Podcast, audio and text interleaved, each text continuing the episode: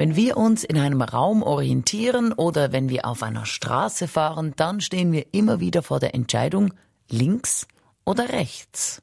Genau dieselbe Wahl haben wir auch in der Politik. Rechts oder links?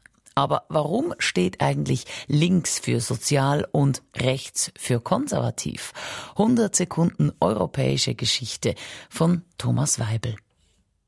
Frankreich, August 1789. Die insgesamt 1315 Delegierten der drei Stände des Adels, des Klerus und des dritten Standes betraten den Sitzungssaal. Nichts war mehr wie zuvor.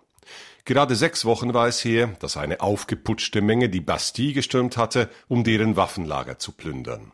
Treibende Kraft waren nicht länger die privilegierten Stände, sondern vielmehr der Tiers-État, die freien Bauern und Bürger. Aus der bisherigen Ständeversammlung war die Assemblée Constituante geworden, die verfassunggebende Nationalversammlung. Eine entscheidende Frage teilte die Abgeordneten in zwei Lager.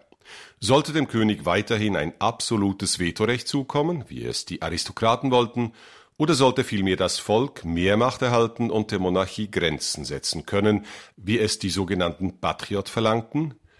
Um dieser Kontroverse deutlich sichtbar Ausdruck zu geben, ließen sich an diesem 28. August die Anhänger des Absolutismus zur Rechten des Ratspräsidenten nieder, die Volksvertreter zu seiner Linken.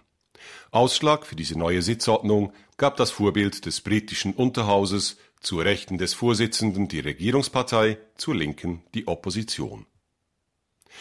Selbst wenn schon im Revolutionsjahr 1789 von einheitlichen Blöcken keine Rede sein konnte, seit dieser historischen Sitzung in Versailles teilt sich die Politik im Volksmund nicht in konservativ oder progressiv, nationalistisch oder internationalistisch, elitär oder egalitär, sondern ganz einfach in rechts und links.